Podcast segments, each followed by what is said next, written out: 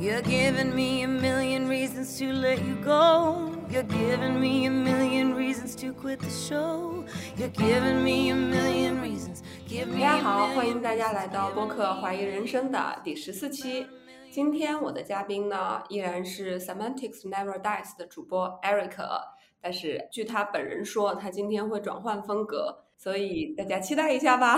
啊，我觉得没什么人期待吧，我转换不转换的，好像也就是那样，没关系，不管你们期不期待吧，反正我就今天想拿出我比较感性化的一面吧，然后今天可能真是真情实感了，今天没有任何理论辨析，没有任何引经据典，今天真的是讲的我个人的生活经历，但是我写了这个提纲以后，我就感觉好像自我暴露的太多了啊，那你到底是想继续自我暴露呢，还是决定要往回收一点？算了吧，我 就接着自我暴露了，哎，没有什么问题吧，反正呃，我觉得你特别的拧巴，你有没有意识到？啊是吗？就是你好像啊挺害怕自我暴露这件事情的。对对是，但是呢，你其实又，我觉得你内心是渴望暴露的，这都被你看透了，那我不然不会有我们上期录的那个晋江作者的那一期，以及今天我们想要聊的这期，真的是，哎，我觉得一个非常私人的话题。对对，今天是真的走进入我的私人领域里面了。其实我是很少邀请别人，或者说甚至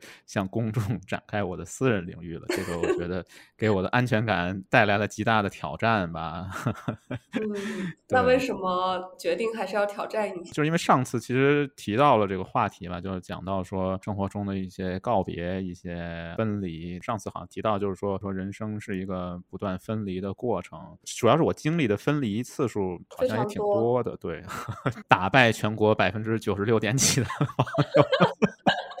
我在这个象限可能连在这个象限上都想赢，啊，是是是非常内卷的一个人，你没救了。哎，我要说一下，就是我们已经聊了半天了，大家还不知道我们今天要聊什么 话对题。，哎呀，主要是犹豫嘛，我在纠结犹豫要不要抛出这个话题。其实我今我们今天这个话题啊、有一个比较文艺的名字叫《波西米亚人》吧。这个《波西米亚人》其实是一部歌剧，也叫艺术家的生涯。你先啊、好吧好吧，对，什么是波西米亚人波西米亚人呢，他最早是波西米亚王国，就是一个欧洲一个小地方，然后这个国家好像是灭亡了吧？灭亡以后，然后这帮人就自散到各地去了，很多搬到法国去了。他们另外一个名字，我估计好像知名度比这个要高一些，就是他们又被称作吉普赛人。在法语里面，吉普赛人和波西米亚人其实是一个意思。其实他们的生活方式就是开个房车，然后到处迁徙，到处流浪，哪来定的房所车呀啊，不是不是，没有房车，反正就是大篷车，不管是什么吧，就是带着自己的所有家当。有点像中国古代的游牧民族那样的生活方式。嗯，对，但是呢，游牧民族呢抢别人，波西米亚人呢，大部分时候是街头卖艺的比较多一些，还还挺有才艺的吧。然后里面很多很多的文艺作品，好多都嗯以波西米亚人为主角吧，特别是女主角，嗯比如那个卡门，卡卡门门啊，对对对，呃，我自己就觉得我这个生活经历可能跟他们有点接近吧，所以我就有时候自称自己是嗯个波西米亚人，然后经常有人问我说你为什么自称波西米亚，看着不像 长长得不像。点儿都不像吉普赛人。哎呀，颜值不在线也没办法吧。但是后来其实这往前发展了一下，法国人还是比较讲究享受生活的，比如说美食啊，比如说家居之类的，所以他们就发明了一个嗯新词儿叫波波族吗？波波族。对，波波族就是呃波西米亚和布尔乔亚的结合体，嗯就是既要在内心保留一种对自由的向往，对远方的嗯向往，同时还要享受很精致的生活。但我感觉这个挺扯的，有点纠结吧。这两者我觉得可能不一定能兼顾，但是我觉得无法兼容吧，嗯挺难兼容嗯的，所以没有办法真正兼容的。在这三个分类里面，一个就是波西米亚人，一个是吉普赛人，一个是嗯波波族。我觉得我理想的肯定是一个波 波波族，但是我可能没有，我记得特别清楚，曾经我在英国的时候和一个朋友聊天，我说我想成为一个呃波西米亚人，这个朋友 给我的建议是说你多挣点钱吧，所以我可能向往着波波族，但是没有那么多的收入吧，所以说我可能也不算，所以我这三个其实都不算，反正就但是我对这些人可能都心向往之吧，就是想成为一个波西米亚人。啊，我也是对对，但是我实践了，我真的是对，这就是我们的不同。啊，因为呃，虽然我觉得啊我自己一直挺向往自由的，嗯，但实际上我过的是最最传统的嗯中产阶级的生活方式。对嗯你就是我我觉得布尔乔亚嘛，就 布尔乔亚的生活方式，对。对，对我觉得我都没有什么啊资格去谈论波西米亚人的这啊件事情，因为我并没有这样的经验。是嗯，但是你确实是曾经迁徙过很多个地方的，嗯，所以我其实对对你的经历过的事情和感受非常的好奇。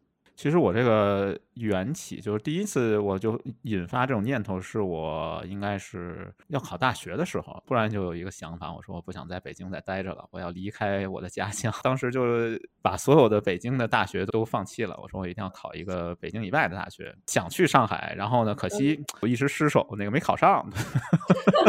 然后就没离开北京，这个就是属于夭折的一次。我怎么呃听起来这么凡尔赛呢？所以就啊是一个北京孩子想考外地大学，结果没啊考上，最后只能留在北京上大学。对对对。这听起来特别气人，你知道吗？是吗？我没有没有，我上那个是一个当时还是一个北京市属的院校，不是特别好的大学吧？对，没考上呢，然后就反正就夭折了嘛，就是这个流浪的计划就夭折了，然后就嗯在北京又待了好久，零八年的时候吧，应该是我大学毕业多少年呀？呃，对，大学毕业好多年，博士都毕业的时候，是吗？然后终于有了一个机会，然后这个机会其实来的也挺突然的吧，是我的一个师弟，听说我要毕业了，然后也听说我没找着工作呢，然后 听说我要失业了，然后他就给了我一个链接，说要不你尝试一下，你出国吧。其实我师嗯弟呢、特别想出国，我师弟叫 Oki，我记得巨清楚他这名字，为什么记巨清楚？因为他是一个北欧的一个神话里边一个神的名字。对，然后这个我这个 Oki 师弟就反正也就是代表欧洲某一个神就召唤了我，然后我就去了一个没去北欧啊，去了一个离北欧也不算太远，就去了那个英国。本来当时我就觉得，哎呀，这面试也没准备，肯定通过不了嘛，所以我就想说，算吧算了，去玩玩吧。然后就去了，去了以后，没想到在英国一直待了快十年。现在一想起来还挺感慨的，就是觉得很多事情其实不是你自己能够控制的。不是你事先规划好的，对吗？我从来没规划过出国这件事情，我连雅思都没考过，所以我就拿了一个工作签证，然后就递了几张纸，反正就是随便写嗯写，然后人家就给了我个工作许可，我就去英我工作了。然后呢，去了这个地方呢，这个地方的名字叫 Milton Keynes，怎么说呢？北京的旁边有一个城市叫廊坊。这个 Milton 他就是 哎，对对我的对，廊坊，是不是？对对对，就 Milton Keynes 之于伦敦，就相当于廊嗯坊之于北京的这种关系，就是一个特别特别小的地方，小到什么程度呢？就是我刚到那儿的时候，然后我就坐在家门口的那个台阶上，然后我就想看着街上来来往往的人，然后我就 默默的数了一下，我在那儿坐了快一个钟头，从我面前就走过七个人，就是 非常的荒凉。那时候就挺怀念我在北京的北京那个的生活对对对，然后我非常怀念，我觉得特别能代表北京的声音，其实就是一个歌哨的声音，在现在已经听不到了。还能听到歌哨嗯吗？听不到了。就我成长的过程当中吧，就我周围总嗯有那些纨绔子弟们，就天天在 养鸽子、放鸽子，然后他们嗯会呃。就是一种竹子削的一个很小的一个东西，然后绑在鸽子的那个尾巴那个上面。飞上天的时候，空气吹动那个竹筒的时候，它会发出一种声音，所以我觉得这个其实特别能代表北京。然后那个时候，在我脑子里边会回想鸽子在天空飞的这种情景，然后以及嗯那个，想家了。这是我对北京的一个记忆吧。其实我对北京的嗯，记忆就是在那儿特别嗯好奇的一个问嗯题就是，你当时拿到了英国廊坊的工作签证之后，啊你有过犹豫吗？啊，没有有没有过一些纠结的时刻？没有，从来没有，因为我我想离开北京吗？对，因为我那个不是原来的愿望就是夭折掉了，所以我决定去英国，好像只用了不到一周的时间吧。我好像是四月份去面试的，然后呢，嗯七月份他给我了个 offer，然后我七月十几号还是啊七月十七号我从北京离开的。我为什么记那么清楚？因为七月十七号是一个特别特殊的日子，因为零八年北京奥运会嘛，然后七月十七号是一个在鸟。嗯巢，就那天晚上有焰火实验，然后我就在那天。嗯晚上，有一个朋友开车送我去机场，我记得特别清楚，刚好路过嗯。鸟巢，然后看见那个释放的焰火，然后这个印象在我脑子里边非常非常的清晰，就我觉嗯。得那个焰火就是为我自己给自己脸上贴金太自恋了。太自恋了，是又暴露了自己自恋里面。就是当时我就觉得，哎，这个焰火就是为我放的，那我了能理解那种感受。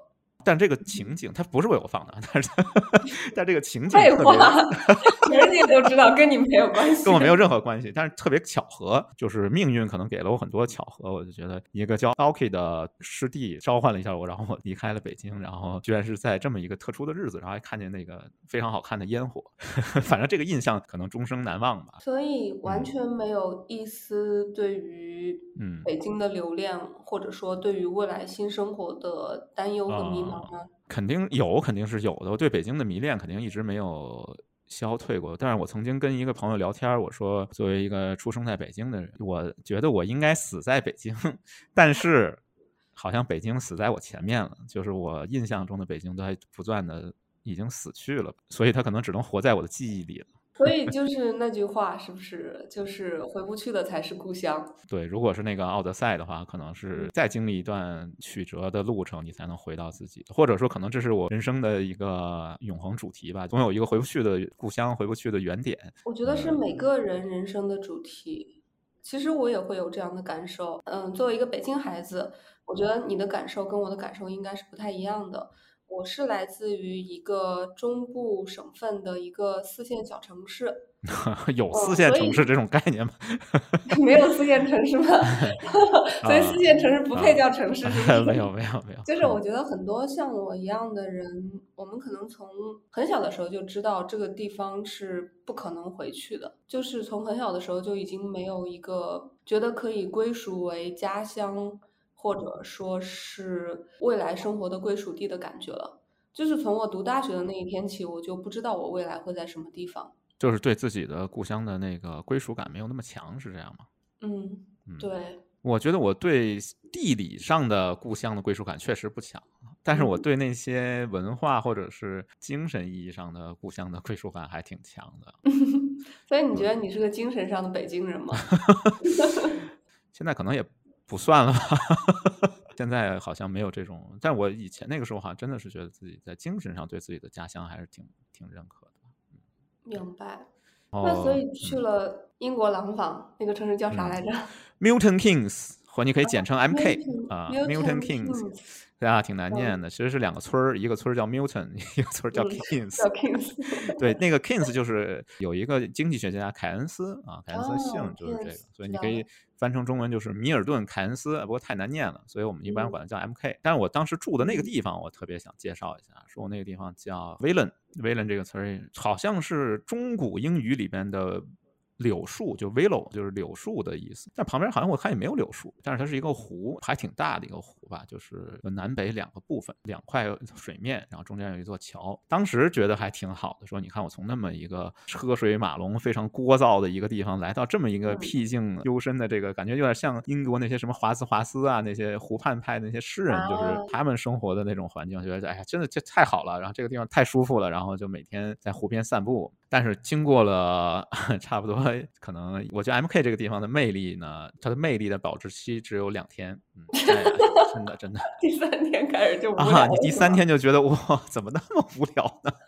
就无聊到什么程度？我就举个例子吧，我。在 M K 坐公交车啊，它那公交车呢，首先第一个就是它不是特别频繁的，它有一个时刻表，比如说每隔半个小时或者呃可能更久，可能一个小时一趟，就因为没人坐嘛。然后每次我上公交车的时候，基本都看见同样的面孔，虽然没互相说过话吧，但是基本这些人我都认识。然后我记得有一个挺搞笑的一件事，就是有一个人每天早上我都碰见他。他跟我在同一站下车，所以呢，他每天都坐在后面，特别悠闲的拿一张报纸看。因为英国那公交车就是到站的时候，它不会自己停的，就你要按一下那个按键，就是通知司机说我下一站要下车，它才不会停。如果你不按的话，它就开过去了，就甩站走了。他每天都特别悠闲嘛，他看报纸，他等着我按那个 按铃，然后他就可以跟我一块下车。而有一天呢，我其实去另外一个地方去，我忘了去办什么事儿了，就没在同一站下车，然后我就没摁那个，然后那个人就坐过站了。对，然后他把报纸放下来，抬头看了我一眼，然后我也看了他一眼。他心想：“哇，你今天怎么没下车呀？”我心想：“哎呀，你这个 有点太想当然了。我不是每天都在同一站下车的，我能跟你一样无聊吗？在一个很小的地方，就是有点像那种熟人社会吧。就是我，比如说，经常公交车上有好多人互相借钱，然后借完以后，第二天还能碰见，得把钱还给他，就到这种程度。呃，其实这种感觉也，我觉得还蛮神奇的。你的生活好像跟一些其他的人联系的。更加紧密。虽然说你们也许并不会发生实质的联系，但是似乎你的生活就是在这样的一个关系圈里边去逐渐成型的。在我的想象中，它不像大城市里边原子化、碎片化的感觉。可能在这样的环境里边，会觉得自己更像是在生活吧。我不知道是不是这样的。啊，我好像倒没有这种感觉。我只是觉得这个地方 你要谨慎小心。不要干出什么 出格的事儿，不然你在这儿混不下去了。因为这个圈子太小了，真的是人人互啊。这个倒是。呃，对，我最最近看了一部美剧，嗯叫做《东城梦魇》，就是嗯那个凯特温斯莱特演的嗯《东城的梅尔》电视剧里边的一个社会，嗯就是一个类似于你讲的 MK 这样嗯，的对对对对，其实英国、美国都有这种很小的小镇，然后小嗯镇生活巨封闭，好多恐怖片儿什么之类的，就是在这种封闭小镇上发生的。对，然后我就然后就深度去挖掘人性中的恶。它它可能容易发酵吧，可能是就是一些情嗯绪或者是一些错误的认知，又抓个女巫什么之类的，在这种地方肯嗯定会啊。我们那个城市倒是没有女巫啊，但是我们那城市有一个比较有争议的一个景点，这个景点叫 Peace Pagoda。争议在哪里呢？就是它是一个为了纪念日本被原子弹轰炸来嗯建的这样的一个纪念地。Pagoda 就是佛教的塔的意思，就是和平塔。嗯我刚到那时候我就觉得这个挺奇特的，我们 当地的华人都管这个地方叫日本庙，因为我自己对佛教还挺有兴趣的，我就去日本庙里面逛了一圈。就是日本好多宗嘛，各种各样的宗，但是其实日本那些佛教宗派都挺奇葩的。这个宗派呢叫日莲宗，它那个很神奇的，就戳着一根柱子，上面写着“南无妙法莲华经”。然后当时我就觉得，哎呀，佛理不通啊！为什么觉得它佛理不通呢？因为这个 namo ”就是是一个梵文嘛，就是皈依嘛，但是呢，没有皈依一本经书的这种观念。但是我就进去。逛了一圈，然后那个有一个日本尼姑带着我在里面拜了拜佛，还帮我敲了敲磬，然后我觉得那些人对我还挺友善的吧，他们还邀请我去参加一些活动。我记得有一个活动我印象特别深，忘了是什么节日，好像是盂兰盆节的时候，然后去放河灯。当时我就觉得，哎，在这么一个地方居然还能有这种活动，感觉还挺神奇的。就是你在英国参加了一个日本日莲宗的呃尼姑组织的盂兰盆节放河灯的活动。就觉得挺奇妙的但是听起来挺荒诞的。啊，挺荒诞的，真挺嗯荒诞的。就这个所以个，这个是你对于在 MK 生活的比较啊深刻的印象之一吗？对，然后这个是因为盂兰盆节是夏天嘛，所以我再讲讲我嗯在 MK 的冬天，其实还是挺有氛围的。首先，MK 冬天特别爱下雪，雪下的非常大。反正能摸过你的脚吧。呃那个时候，其实我每天的交通工具是一辆老凤头自行车，就是我对这个老凤头自行车特别特别的 痴迷，因为那溥仪那个年代就这个车就已经引进中国了，所以我当时就想，我到了英国一定要买一辆老凤头，然后我就买在 MK 的时候骑个老凤头，天天上下班儿。溥仪骑过这个牌子的车，就是装逼吧。啊，对对对，这个逼格特别高，就是自行车里边的 高逼格的产品。我觉得这跟这个、呃、英国小镇特别搭，所以当年英国的潮酷青年的生活方式之一吗？呃不是不是是 中老年人休闲方式之一。没有人骑这个。没有没有，但是呃，十九世纪应该是特别嗯潮的是，但现在已经不潮了。但是很不幸，你下雪的时候就骑不了了。啊，嗯，我对嗯下雪的 MK 特别印象深。我就下雪的时候，经常是深一脚浅一脚的从那个很远的公司走回家里面。很好的一个点就是说，空气污染没那么严重，所以你可以看见天上的星星和地上的雪都是闪着光的。MK 待了多久呀？在这么一个偏僻荒凉的地方，我待了三年半。对，基本上隐居式的隐士感觉，呢就像那瓦尔登湖那种，就是在湖边有嗯个小木屋，然后你在里面呃与世隔绝吧，就这种感觉。对，你觉得如果嗯你的生活中没有发生一些其他的的嗯变化，你可以一直待下去，待到老吗？不能，我觉得我可能有这种基因，就是说我在一个地方待个三年吧，内心就油然而生一种冲动，这种冲动就是我嗯一定要改变环境，我一定要再换个地方来生活。对我刚才为什么要说下雪的 MK 呢？我就觉得圣诞节就一定要下雪，这个我就想起一个歌，CoPlay 一个歌叫 Christmas Lights。Christmas night, another fight. Tears we cried a flood. Got all kinds of poison in, of poison in my blood. I took my feet to Oxford Street, trying to right a wrong. Just walk away, those windows say, but I can't believe she's gone. When you're still waiting for the snow to fall, it doesn't really feel like Christmas at all. 讲一句话，就是说，When you are still waiting for the snow to fall, it doesn't feels like Christmas at all。就是说，呃，如果你还在等待着下雪呢，就感觉一点也不像 Christmas。所以呢，后来我到了一些根本不下雪的城市，我每到 Christmas 的时候，都想起 MK 的雪景，都想起 Coldplay 这个歌。对一个地方的怀念，都是要嗯在离开这个地方之后才会变得更加强烈的。嗯，确实是这样的，可能就是人的纠结就体现在这些地方吧。就我在 MK 的时候，其实下雪我还觉得挺烦的，我天天还得走回去，我没法骑自行车。但是我现在回忆起来，都是那种天上闪着星星，地上那个雪也反着路灯的光，然后我还想起这个歌来。现在觉得挺有氛围。就每到过圣诞节的时候，我都会想起我在 MK 的雪地里边独自行走的嗯日子。但是这种画面似乎也只能出现在回忆里，就是因为你没有任何的意愿再次把它变成现实了。我曾经尝试过，每隔一两年吧，我都想说重返 MK 吧，回去住两天。嗯，然后就住两天，在他的魅力消失之前。对对对，然后刚住两天就觉得哎呀不行了，待不下去，连个中餐馆都没有，什么都没有，这个地方太无聊了。然后就觉得自己哎呀，我以前曾在那待三年半，我简直是荒废啊，简直是浪费青春啊，啊什么，也没干我有一个。问题，就是你在 MK 待的那三年半，你会嗯和国内的一些同学或者朋友保持联系吗？啊，会因为他嗯们在其他地方生活的一些比较大的嗯变化而觉嗯得焦虑啊，或者说其他的情绪吗？跟国内的朋友们联系的比较少，因为当时好像嗯还没有微信什么之类，只有 QQ，嗯，但是也 联系的非常少。但我在那儿有一些华人的朋友，还有很多黑人朋友啊，还有一些非英国人的朋友，其实还挺多的。我记得嗯特别清楚，就是我有一个朋友是津巴布韦人，嗯，嗯叫。没有 Cinema Casa，为什么对他名字记得特别清楚？就是他对我们有挺多帮助的。他是一个很有意思的人，他是一个学这个精神病看护专业的，所以他的共嗯情能力特别特别的强。我记得他曾经跟我讲过说，呃，我说你为什么对我们有这么多帮助呢？他说他知道 being abroad 就是在国外的感觉是什么样的。有很多我遇到很多有意思的人，比如说我第一任老板，西班牙的少数民族是西班牙有一个地方叫巴斯克，巴斯克可能不一定听说过，但是西甲有支队伍叫毕尔巴鄂竞技，毕尔巴鄂竞技就是巴斯克地区的球队吧。这个人就是。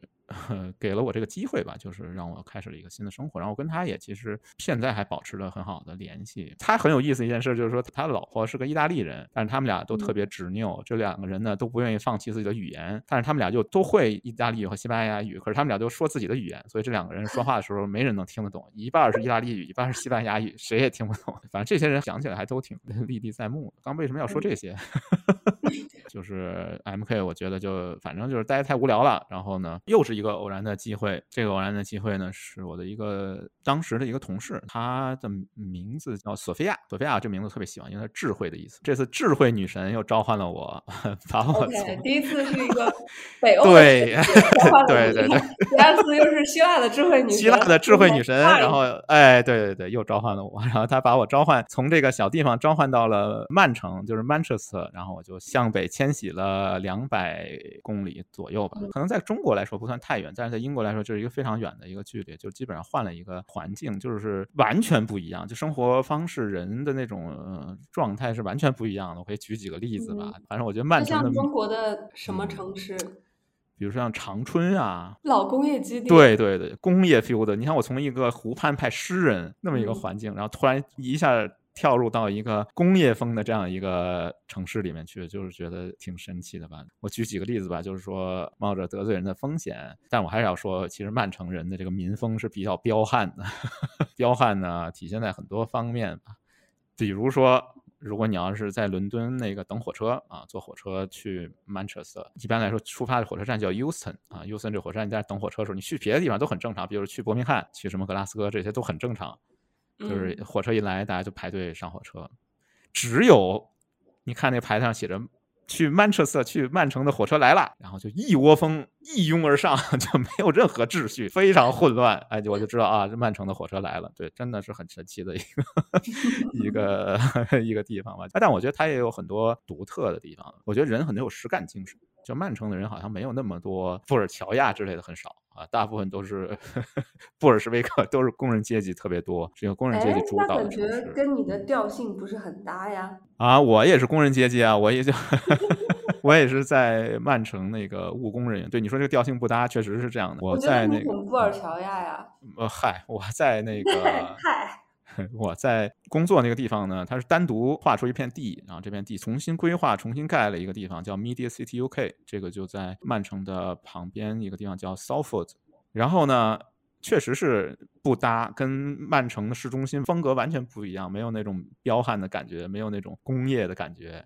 所以嗯这个我记得特别清楚，去了以后就知道说这个 Salford 就这地方的人。自称 Salfordian，就是还给自己创造一个词儿。我们 Salford 人不能跟你们曼城人一样，我们叫 Salfordian，我们不是你们曼城，就是他们要还要划清点界限。我我觉得挺有意思的。当时我的交通工具已经不是老凤头了，我开始做一个 tram。就是有轨电车，然后我每天坐有轨电车从这 Media City 出发，然后经过曼城市中心叫皮卡迪利，再去到我住的那个叫 Oldham 这条路上，就感觉挺魔幻的，就像你可以理解，就是像那种，比如说你从北京的 CBD 出发，然后突然进入一个市中心的胡同区这种地方，画风突变，转换的特别的明显。其实这个城市它可能也是想。争取自己的一个发展的机会吧，就是想嗯呃发展这种 me- media 这种新媒体的行业，所以做了很多努力想转型，但是其实它还有很多以前的那些留下来的，就是特别市中心的那些红砖建筑，还有好多那种嗯叫 mill。直译过来是磨坊，但其实不是，是那种纺织工人工作的那种废弃的工厂，好多废墟。就我坐那个 tram 在 上下班路上，经常看见是好多完全荒废的嘛，他没有完全荒废。有一个网站叫 Abandoned Britain，有一帮废墟摄影师就去那里面拍里面的废墟。其中我们曼城最多的废墟就是这种 mill。所以你在曼城待了多久呀？我在曼城五年半，这差不多么久，五年年半多，为什么可以待这么久？首先有四年半的时间，我对我的那个工作的单位还挺认同的吧，就是觉得我在那工作还挺有成就感。嗯，因为嗯我去的时候，我记得很清楚，有一个老板跟我说，我们做这个工作，他要用十年。就是说，我们开发这个软件，当时做了一个 ontology，就是做这些东西要用十年。当时我觉得很惊讶，我是从来没有人跟我这么讨论过问题。当时是一个教育领域的一个应用程序，说未来十年英国中小学生都要用这个东西，我就觉得哇，这个很厉害啊，特别很有使命感。就是挺有成就感。后来我还觉得还挺喜欢曼城这个地方，因为曼城的人都挺，一方面可能挺彪悍的，另外一方面就是挺淳朴的吧。一个嗯亲身经历可以分享一下吧，这个亲身经历其实挺 怎么说，挺尴尬的一个亲身经历。呃，就有一次呢，我喝了一个已经过期的酸奶，喝的时候也没感觉，然后喝完以后坐上 tram，刚到市中心，哎呀，发现不行了。必须要那个，必须要 vomit，为什么我的听众要忍受这个故事？啊，对对，这个有味道的故事。然后那个我就不行，赶紧下 tram，然后在那个曼城的大街上，市中心，我在市中心一路吐。突然有一个大哥过来问我说：“哎，说你是怎么了？你是那个 food poison，就是你是食物中毒了吗？”我说：“可能是。”我说：“我确实感觉食物中毒了。”然后那大哥跟我说：“哎呀，别别别，你别在这路边吐啊！来来来，旁边不就是曼城最大的那个图书馆？来来，我带你去图书馆里边，那边有厕所，你去那里边吐吧。”我说：“行。”然后那个大哥就带着我去那图书馆里边，还给我倒了一杯水，说：“你在这慢慢休息一下吧。”我就在那个图书馆里面一直吐，吐到后来图书馆馆长来了，突然馆长说：“啊，你是怎么了？说要不要给你叫个救护车？”当时我其实内心 想恶搞一下的，我想跟那个馆长说，因为你们这儿的书写的太烂了，你看我看完都吐了。后来觉得算了，还是别刺激馆长，做一个哎，我想我想问一下，就是如果啊你这样的话，你觉得嗯 英国人可以接受你这种冷幽默吗？应该可以吧？我还没尝试，当然我想尝试，只是我精力不足了，要不然我就直接跟他 说，我就因为看书看的吐了。然后馆长大人呢，就给我叫了个救护车，来了两个那个身强力壮，哇、比我高很多，然后比我壮很多的女士，两个护士。嗯，两个护士来了以后问我两个问题，非常尖锐。第一，呃，你能呼吸吗？我说可以。第二，你还能行走吗？我说可以。然后他说那行，那你跟着我们去救护车吧。他第一次在英国上救护车啊，还挺激动的，说你看我这个纳税终于没白纳呀，我终于可以用一下救护车了。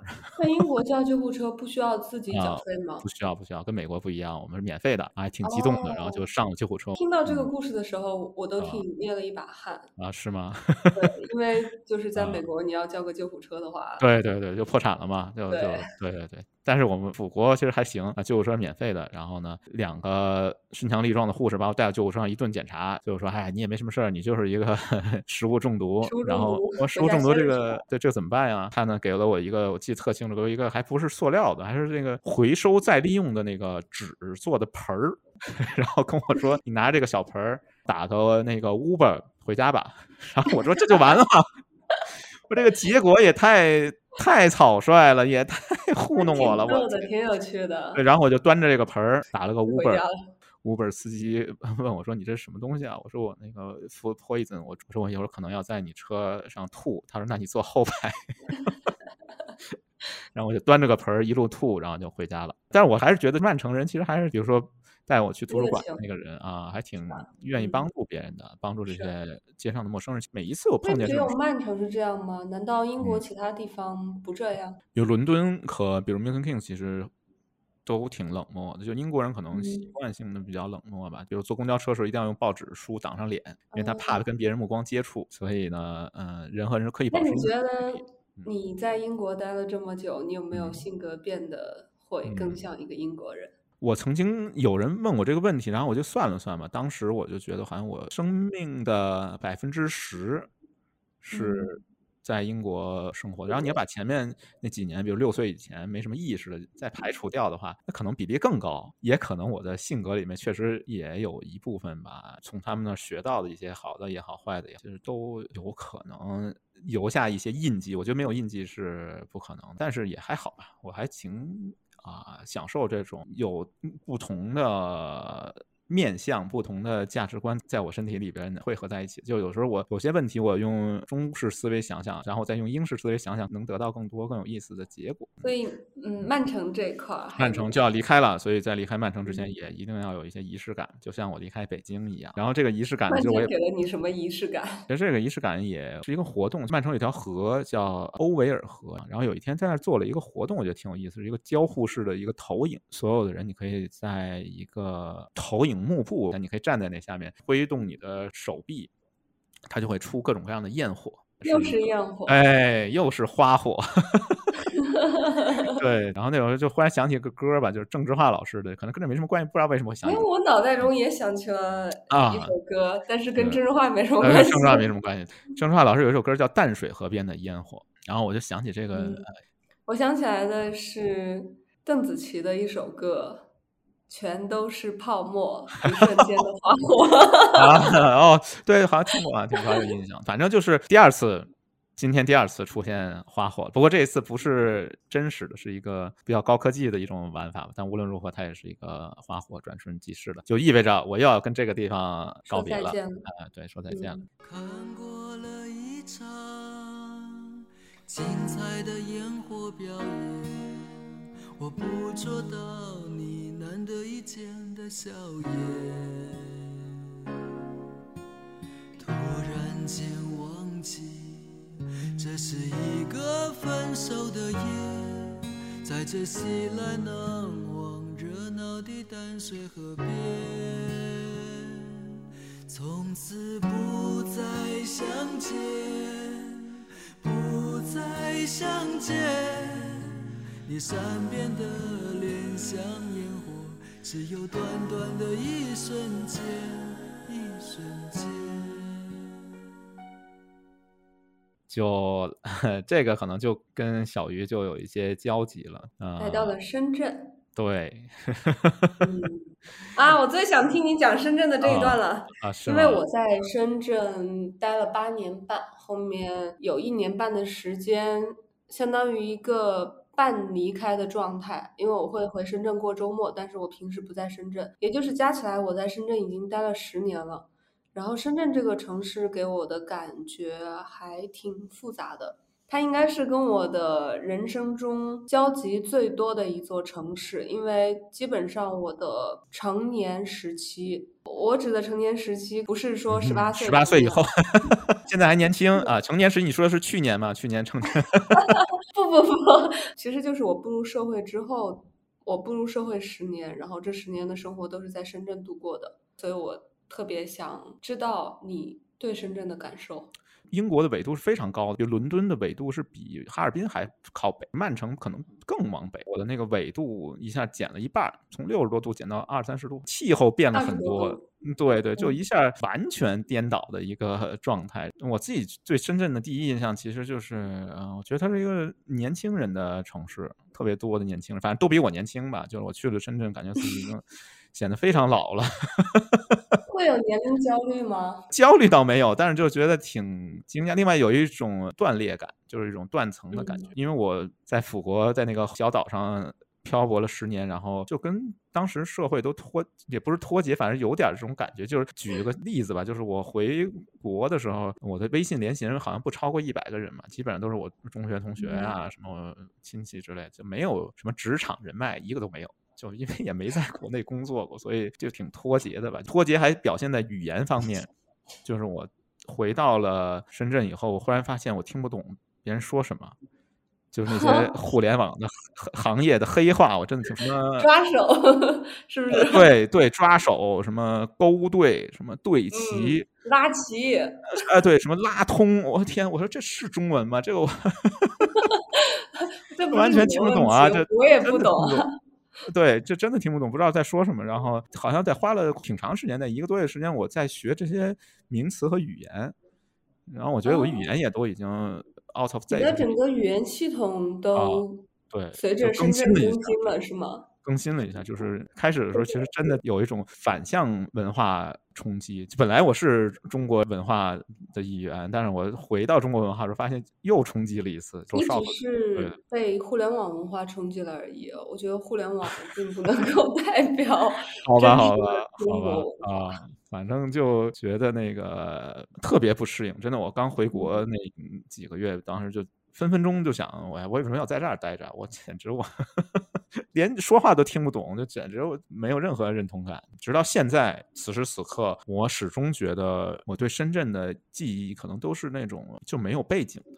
就是只有人物背景非常模糊，因为我觉得深圳没有什么那些场景能让我印象特别深。比如说我在 M K 的时候，我会想起很多场景，比如那个很有争议的 Peace Pagoda，比如说我在曼城的时候，有很多的那些它的工业化的一面，它的那些新潮的一面，很时尚的一面都能有印象。但是我对深圳其实就是一堆高楼大厦，其实每个楼有时候都分不清嘛。我能理解这种感觉，我的感觉跟你很像。我在深圳待的前八年半的时间里边，在我脑海里边没有什么地方是给我很深刻的印象的。如果一定说要有的话，可能就是我常去的那家咖啡馆，只有那个地方让我有一点对深圳的归属感。但是我去广州才一年半，我现在脑海里面可以浮现出很多画面。我每天。走路沿着江边上下班的画面，还有我的住的那个公寓，是每天深夜在公寓附近的超市买第二天的食物的那个画面。但这些东西在深圳都是没有的。对我自己觉得，就是我可能对深圳的印象都是各种的人吧，可能这些人给我印象很深，但是这些人和这些人发生的所有的事情，其实都是在一个很模糊的背景。就比如说，你跟朋友去哪里吃了一顿饭，然后过一段时间之后，你不会记得说 那顿饭是在哪里吃的，吃的是什么，就是记得有这么一个事儿。对，然后后来我为了扭转这种局势吧，就是我为了。向自己证明，深圳也不是个文化沙漠，也不是个美食荒漠。我向自己证明这一点，向全世界证明一下，为什么 Lonely Planet 二零一九年全球十大旅行城市会选上深圳是有原因的。所以我要充分了解这个城市吧，嗯，然后就。让自己进入一种比较敞开的状态吧，可能是因为自己状态不够开放，所以说你才没有看到这个城市的很多侧面。然后我就尝试了吧，就比如说去了那个好多深圳的，比如 Live House，就去听了好多现场音乐，然后看了好多展览。有一段时间我每个星期都去看展，就大大小小的展览看了很多，但是确实是水平高的比较少，对吧？就是要承认这个客观事实。哎呀，曾经有一次我特别惊奇的是，有一天有一个周末。我上午在一个地方看了一个村上隆，然后下午在另外一个地方又看到村上隆的一个展览。当时我就觉得，哇，这个城市没别的东西了吧？怎么两个地方同时在展村上隆？当时就觉得，哎呀，这个地方可能还是在文化和艺术方面。对对对。可能还在发展当中吧，嗯，所以也不批判它了吧。可能深圳还是一个大家在 忙着挣钱的。另外一个呢，就是我自己的另外一个爱好吧，另外一个面向呢，就是比较喜欢美食嘛。然后我曾经去餐厅，各种深圳餐厅里吃饭，常听到别人 听到别人的桌在聊什么。然后我曾经去肯德基，听旁边在聊什么量化交易，当时我就觉得，哎呀。这个城市这么金钱至上吗？有点夸张啊！难怪他的口号是什么“时间就是生命，效率就是金钱”，太拜金了。当时觉得，哎呀，我一定要用我的行动来去证明，在这个城市里面也有一些波西米亚人。想要在深圳留下来，就必须要追赶房价上升的速度。啊，好吧。但是你在吃饭的时候，你在享受食物的时候，你还天天想着什么量化交易、高频交易，而且关键是个肯德基里面吃早点。这个有点太深入骨髓了。然后我当时就灵机一动，我说我要扭转这个局面，我要做个行为艺术，我就创办了一个美食协会。然后呢，拉着一帮人去吃饭，这个不重要，但是我吃饭的时候就拿出一些经典文学、经典哲学，我就在那个餐厅里边高声朗读，比如说读那个尼采的《拉拉图斯特拉如是说》，比如说读那个辛波斯卡的诗，嗯，或者是反正是各种为振兴深圳文化所付出的努力。然后当时我就觉得我要刷遍各种各样的优质的餐厅，然后在里面哎，我想知道你读的啊辛波斯卡的诗是哪一首啊？啊、好几首，有一个叫那个诗是有一个比我读的好的版本，是我们北京的一个演员许晴读过那个叫哎呀，这诗的名字怎么我忘了，就是我偏爱什么什么，我偏爱什么什么，我偏爱写诗的荒谬，胜过不写诗的荒谬，对不对？对，是我偏爱狄更斯，胜过托斯妥耶夫斯基。我偏爱我对人群的喜爱，胜过我对人类的爱。对对对，种种可能，种啊，种可能。这首诗真美。对，这首诗就是我当时是在一个东北菜的一个餐厅里面，点了个拔丝地瓜，那拔丝地瓜还没做好，然后我就说，哎，那个呃，我给大家读一个新波斯卡，然后因为我们我们歪歪了一下，我们觉得哎，对我们觉得辛波斯卡也是爱吃拔丝地瓜的。我读这个诗的时候，我就想，就是说，其实生活还有各种各样的可能性吧。也有人嗯是在吃拔丝地瓜的时候想起辛波斯卡的，虽然是大部分人是在吃肯德基的时候想起了量化交易，但是 波西米亚人还是有的。这个城市里边有一些波西米亚人，也是个玩笑吧，可能是和这个城市开个玩笑吧。我觉得挺好的。嗯城市里边是有这样的人的，只是在我们的生活圈子里边看不到他们的存在而已。嗯，是，哎，但我觉得挺好的是，就是深圳的，我去的大部分餐厅里面，我在里面吃播呀、折腾，或者是读新波斯卡，没有人有特别多的异议，对，因为就是没有。深圳嗯就是一个很包容的城市，在价值观上面无限包容，但是在金钱观上面，特别执着，在金钱观上面无限趋同。无限趋同，无限执着。之前不是有什么深圳女孩搞钱之类的，我觉得还挺有点污名化吧。我也有很多女性是跟我一起在。是事实嗯上，大家都挺就是很认一下子就接受了这种自嘲。嗯，但我也觉得也有一些女性特别欣赏我在吃巴斯蒂瓜的时候读辛波斯卡这种行为的，并不是什么人都在搞钱的，真的。对，也不一定是女性吧，也可能有男性欣赏。嗯 是是是是，呃，其实并没有啊。嗯但我还想说 另外一个，我对深圳可能有印象的，就是不是所有的背景都是空白的，就是深圳是一个有海的城市。哎呀，我觉得这个特嗯别好。深圳湾，我抽风的时候会去深圳湾，我记得我最抽风的时候就是买了两瓶酒，反正自己拿着两瓶酒跑到深圳湾公园，坐在海边，自己给自己勾兑了一杯类似鸡尾酒的东西，然后迎着海风把这个鸡尾酒喝了，觉得还挺带感的。然后回家以后无限后悔，因为身上咬的都是包。本来还想 感慨一句，不愧是一个波西米亚人，太浪漫了。啊！但是发现哇，你这代价太大了，血的代价，我浑身咬的都是包，然后再也不去了。就是我是想说，深圳的海其实还是挺吸引我的吧。所以这一个部分就是我想放的那个 BGM，就是《海上花》这首歌。然后我特别惊奇的，这么老一首歌，小鱼同学居然听过，暴露年龄。一个未成年人怎么听过这种歌呢？很奇怪。因为我喜欢罗大佑，哦，是是是，哎，但我想放嗯蔡琴老师的版本。好无所谓，可以。考验一下大家耳机。不是说蔡琴最大的用处就是，我跟好多人说我是蔡琴歌挺好听啊。对对对，我们买音响的时候买耳机的时候都听蔡琴，吧？因为我觉得这歌里边有一个歌词给我印象特别深，他说：“仿佛海面上短暂的光亮，才是才是一个波西米亚人的一生吧。”你又在乱改歌词 篡改歌词是我的爱好。对，没有波西米亚人，但是就是是我的一生吧。睡梦成真，转身浪影汹涌落红尘，残留水纹，空留遗恨，愿只愿他生。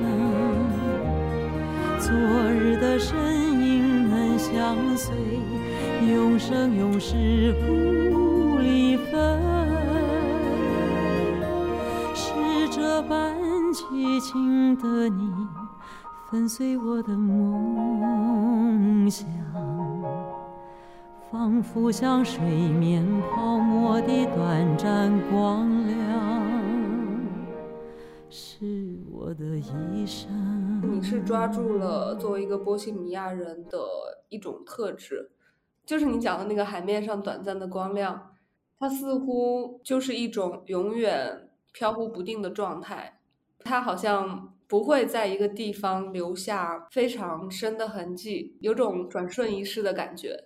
其实我在讲的过程当中，我埋了个暗线，不知道 有没有看出来，就是比如花火啊、Christmas light 啊，比如说短暂光亮，其实都是 I get 呃 同样的一个意象吧。我对这个波西米亚人的生活的理解，就是一种追寻短暂光亮的这种方式，所以我就嗯想用这些东西来象征一下吧。反正就离开了，因为短暂光亮嘛，时间肯定不会太长，所以我又从深圳又离开了。现在来到了一个城市，也是一个网红城市吧。到了成都，我从东南沿海搬到了一个西南的一个地方，然后这个气候环境又极大的变化，让我挺难适应的吧。现在还没特别适应，就是。到了一个盆地里面，这个盆地里面天天阴天，我 我其实知道一个成语，但是有点地图炮的风险。有一个成语叫“鼠犬吠日 ”，对，这个成语意思就是说呢，四川的狗是没见过太阳的，所以太阳一出来呢，四川狗就会对着那个太阳一直叫。我来了以后体验了一下，呃确实是，反正如果成都出太阳的时候，说的话，深圳岂不是可以用“夏虫不可以语冰 从来没见过下雪。对对”？对对啊，对，我在深圳过圣诞节，每次都想起那 Christmas night 啊，可能每个地方都有自己的视野的局限，所以你才要到处迁徙，才要到处流浪，你才能体验各种各样的不同的气候、不同的环境吧。嗯，是，但是你每离开一个地方，就像你在上期讲的一样，就像一棵树，你需要把自己连根拔起，然后再在另外一个地方重新扎根生长，这个过程是很痛苦的。嗯，确实是这些痛苦，其实我还是不是特别想讲它吧，因为我觉得好像显示自己比较脆弱吧。但是确实是换一个环境之前的时候，可能还稍微的觉得成本低一些。然后我现在慢慢这几次，比如来到深圳，比如来到成都，其实都觉得成本真的非常高。为什么？就是呃，这个成本主要指的是哪些方面的嗯成本？怎么说呢？就是觉得很有孤立感。嗯，嗯就是好像被你把你抛到了一个荒岛上一样，就周围的人你也不熟悉，地方你也不熟悉，他们的语嗯言、他们的思维方式，你完全跟不上他们的节奏，然后你就觉得自己是个异类，是个局外人，这种感觉特别特别的强烈。那你在呃深圳待了四年的嗯时间，嗯，有真正感觉自己变成一个局内人吗？没有，但是我还挺享受这种感觉的。就是说，局外人有好处吧，就是你不在局内，那你可能能用一种更超脱、站在外面的角度去看待很多事情吧。只是说你适应了自己的位置，找到自己一个合适的位置，可能一条腿在局内，半条腿在局外，这种可能对我来说是比较舒服的一个位置。我现做一个观察嗯者，对，做一个观察者，做一个异类，走到哪里都是异类。这种我觉得可能是我自己比较舒服的一个嗯，呃状态和所以。你是你是喜欢这样的状态的，或者说你是嗯适应这样的状态的。我曾经有一个观点吧，我就觉得，比如说你跟主流人保持一点时差，这样可能你会效率更高，然后你会看到不一样的风景。会，除了但是你也需要忍受嗯一些代对价。对对对，是这样的，是这样。所以说，付了代价，可能才有收获吧。然后关于成都，其实我好像没什么发言权吧，因为我来的时间也嗯并不长。你对成都有没有一个非常有冲击的第一印象？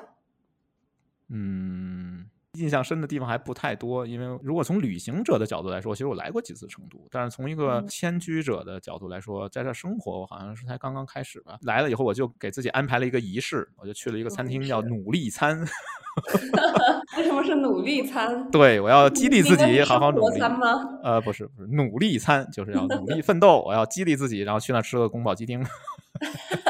然后在旁边的锦江走了走，但我不知道为什么，就是可能时空穿梭吧，我就突然觉得在锦江边上行走的感觉特别像在欧维尔河呀，或者是在我生活中 遇到过的那些河流。我觉得可能河流给人一种，嗯，因为你不知道它“子在川上曰逝者如斯夫”，你不知道它会把你带向何方吧，所以对就。这是你 现在嗯。的心境吗？对我现在心情就是一种嗯随波逐流吧，随着锦江可能到处漂泊一下，可能是随波逐嗯流。刚才讲了这么多，也确实有点随波逐流。然后下一站不知道在哪里，也不知道是哪一天吧。可能我在嗯看见一个花火的时候，可能又是下一站了，或者是哪个神哪个神在召唤我一下，嗯，可能我就不知道。所以反正我在迁徙的经历基本上就讲这么多。我不知道是什么时候吧，应该是我上中学还是什么时候？有一次我记得挺清楚，在一个课桌上看谁不知道用一个小刀刻了一句话，一个文艺青年吗？啊，刻了一个早吗？不 是不是，没有没有没有没有，是一个文艺青年在一个课桌上刻了一句话，他说：“告别成就了遥不可及的永远，让一切都有了答案。”然后经过了这么多年，我不知道为什么对这个不知道哪个文艺青年，不知道从哪本酸书上看到这句话，印象还挺深的。就是我就觉得我和那些地方告别了，和那些生活告别了，可能才是一种，它就变成了永远。然后他们就就是成为了你生命中的永恒。对对对，就是，嗯所以我觉得用这个比较文艺、比较酸的一个刻在课桌上的话来结束我们这个话题吧。哎，谁说结束了？我我还不想结束吗结束呢。啊，好好行，其实我觉得我内心里边也是很追求这种波西米亚人的生活的，但是我觉得我跟你不同点在于，我似乎比较缺乏改变的勇气，我会很害怕离开一个地方，离开熟悉的环境，离开自己原本的生活状态。嗯，即使我知道做出改变其实也并没有什么。我记得在很多年前，关于我是否要换工作的时候，我当时就会脑海中不断的想起一个比喻，就是它就好像是站在悬崖上面纵身一跃，但是我不知道自己跳进去的到底是一片大海还是一个井底，所以就一直站在那里不敢去跳。可是就因为这样的不敢去跳呢，很多人就这样被困在某个原地，困了很久很久。所以我觉得这好像是一个所有人都面临着的一个矛盾吧，就是所有人都多多少少会有向往自由的那一部分，但是却不太敢去承担自由所要付出的代价。嗯，是，就是刚才你讲这个 站在深渊旁边想跳下去，但是我跟你其实截然相反的，我觉得那个我想起法文里面有一个词儿，专门就叫深渊的召唤。我的感受就是非常像接近这个词描述的感觉。我觉得我站在那个地方，我就特别想跳下去，就是这种心理学讲什么嗯死本能就是永。远有深渊在召唤着你。对对，我那个死本能超级强，就是我一定要把现有的东西全部打碎，然后我要跳到深渊里面去。上次我也讲的木心有首诗，就是深渊下去你也是前程万里。我特别理解法文那个描述，就是深渊对我有种吸引力特别强，这可能是每个那你觉人性格得是什么原因会导致你是一个异类？嗯，我也不知道。但另外一个就是我想说的是，那个前段时间我听了一个歌吧，Lady Gaga 唱一首歌叫《Million Reasons》，它里面有歌词翻成中文就是说我有一百万个理由离开，但是我只需要一个好的理由来留下来。所以我觉得你可能你不离开，就是因为有一个 good reason，有一个好的理由能让你留下来。但是我有的时候会盯着那一百万个让我离开的理由，等我离开的时候，我才想起我那个那个 good reason，但是那个 good reason 它也只能永远留在你的回忆里了。所以我想说的是，就可能我对那些 good reason 的感受能力，有的时候会丧失吧。然后我就盯着那一百万个理由，我就一定要改变，一定要打破现在的环境和这些框架，我都要把它全嗯部粉碎掉，然后重新开始。我觉得是一种选择吧，就是我想了很久都没有想明白这个问题之后，我就倾向于认为这是每个人内在的人格上的一些东西。有的人就是倾向于这样的生活，有的人就是倾向于另外一种。是，就你选择留下来的时候，我觉得总有理由；你选择离开的时候，也总有理由。但无论如何，只要有一个好的理由能让你留下来，能让你离开，我觉得都可以。只要你觉得那个理由足够好。其实最终还是要听从内心的召唤，就是你自己其实内心是会清楚，如果不考虑其他的因素的话，你内心里边真正想去做的是什么的。然后这个召唤好像是很难去压抑和逃避的。是我自己有一天晚上，我自己算了算，现在我好像生活过五座城市，嗯北京 Milton Kings 如果算个城市的话，Milton Kings，Manchester，然后深圳和成都，我觉得它给我带来好处就是我可能有更多元的视角。比如说我来成都以后，无数人跟我说：“哎，你来了成都以后，是不是感觉生活节奏慢了很多？我们成都人都是慢节奏的，什么事情都觉得无所谓，都很休闲的。虽然我还没感受到吧，但 但我觉得已经好多人在给我灌输这些啊、嗯意识，就是我觉得他们有的时候我感觉很像意大利人，也不知道为什么很喜欢美食，然后自己的娱乐追求很强，对工作并没有那么专注。他们可能又提供了我生活中的一个或者我思想观念里面另外一个视角吧，就是比较随性啊，觉得哎。Let it be，随他去吧，就这种处事的态度，可能我从里面能嗯。学到一些东西，就是可能丰富了我的人生哲学。另外，可能一个收获就是，我觉得你会有更多的包容的能力，嗯。可能就是见怪不怪，或者比如说那个我们曼城有一个全欧洲最大的那个同性恋聚居地，对我来说，我对同性恋的接受能力可能就是在曼城生活吧，因为我记得我在那个曼城做 Trump 的时候，就看见那个 Trump 站上有两个小姐姐深情拥吻，这些其实对我来说很 OK，就非常能接受，没有任何问题吧。就这些那你可能觉得是曼城锻炼出来的？就以前你没有跟他们那么近距离的接触过，在那人我经常看到那个男同性恋或者女同性恋在曼城特别多，嗯就习以为常的。还有比如说对于那些身体有残疾的人，还有一些比如说。在一个地方，你是少数人，你是少数族裔。我记得有一个黑人的一个，就是他可能占了所有的政治正确里面所有的少数。他是一个黑人，然后他来自非洲，他信仰伊斯兰教，然后这样的一个，他我觉得还是个同性恋吗？呃，他不是同性恋，伊斯兰教的。我们聊了一些，我也是少数族裔嘛。然后他跟我说，他在伦敦感觉就是伦敦人不会去用这种东西来衡量你，啊你是什么人啊，就知道了就可以了。所以我觉得这就是做一个波西米亚人的魅力所在。看到的世界比别人看到的世界是更加多元和丰富的。可能就是 见怪不怪了。所以我觉得，你觉得也想去看一看这个世界。现在的机会还是哎，有了疫情好像变少了，但是还是挺嗯多的吧，会有好处，当然也有很大的代价。毕竟，嗯在家千日好，出门万事我今年难。看了一部电影，我觉得这部电影对我影响很大，叫《无依之地》。它讲的就是一个六十岁的女人，在她丈夫去世之后，然后开着房车，在美国的中部开始了边打工边游牧生活的一部片子。看了那部片子之后，我突然意识到，想去游牧了，对，是有嗯。一点，因为我觉得生活的状态为什么一定是我之前所想象的那一种，或者说中国的传统家庭里边所设想的那一种，其实有很多种可能性的，而且其他的可能性并不见得就真的会很差很惨，或者说你怎么看待它，取决于你自己的心理承受能力、价值观以及自己的视角吧。那如果这些问题都可以克服的话，为什么不能够选择一种不同的生活呢？这就是看完这部片子之后给我的启示。反正我觉得呢，它是摩托车是吧？不是房车啊，房车，我以为是摩托车呢。摩托车呀，摩托车。呃，其实我觉得嗯美国人好像也有这个传统。因为我记得那个《禅与摩托车维修艺术》里面，它就对，我也想提这本书。啊、说摩托车和汽车的区别就是，你用摩托车来旅行的时候，你会有更真实的感受，就是会开汽车好像像看电影一样，就嗯风景都过但是摩托车只能用来进行短途旅行啊，可是房车就是这个嗯人他的生活的一部分。哎，所以我要讲的好像是蒙古还是什么地方的人吧，他们骑那种我们北京话叫胯子，骑那种挎斗摩托，把所有的家当都放在那个胯斗里面去，然后就骑个摩托车到处迁徙。听起来也挺浪漫的。骑个胯子也可以考虑一下，就是比房嗯车更激进啊。可以考虑。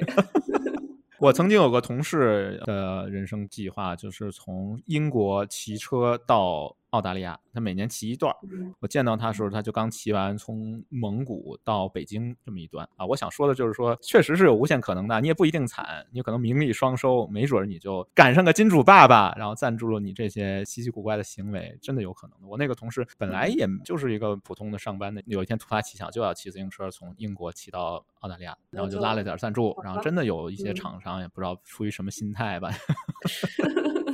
看热闹不怕事情大，对就是这个世界上啊，还是有很多人会对这种理想主义者怀嗯有一丝敬意吧。是的，所以也许哪天神 就召唤你了，也许哪个金主爸爸就给你一笔钱，嗯，来完成你想完成的事情。对，maybe 好吧，我觉得一切我皆有可能。然后最后我就想说，挺有名的一个诗吧，一个词，苏东坡的那个《定风波》，长羡 人间卓玉郎。看完这首词以后，我觉得苏东坡挺八卦的。哎，我我 我对这首词的感觉也类似。啊对挺八卦我还觉得他格局挺大的，然后啊，对对，就是人家有一个特别漂亮的妹子，他就还羡慕人家太八卦了，太八卦了。但我觉得最后那个词不达经常引用的，我觉得放在这儿还挺合适的，叫“此心安处是吾乡”吧。是吗？就你要用这一句，那我就要用啊啊“人生如逆旅，我亦是行人”。好吧，那我们就各自继续去行走吧。好啊，那让我们就结束嗯在苏东坡的词里吧。再见。对，拜拜。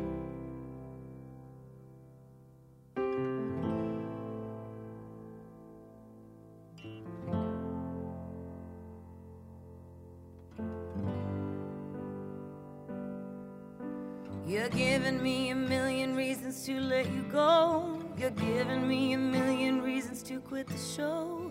You're giving me a million reasons. Give me a million reasons. Giving me a million reasons. About a million reasons. If I had a highway, I would run for the hills. If you could find a dry I'd forever be still. But you're giving me a million reasons. Give me a million reasons. Giving me a million reasons. About a million reasons. I try to make the world seem better.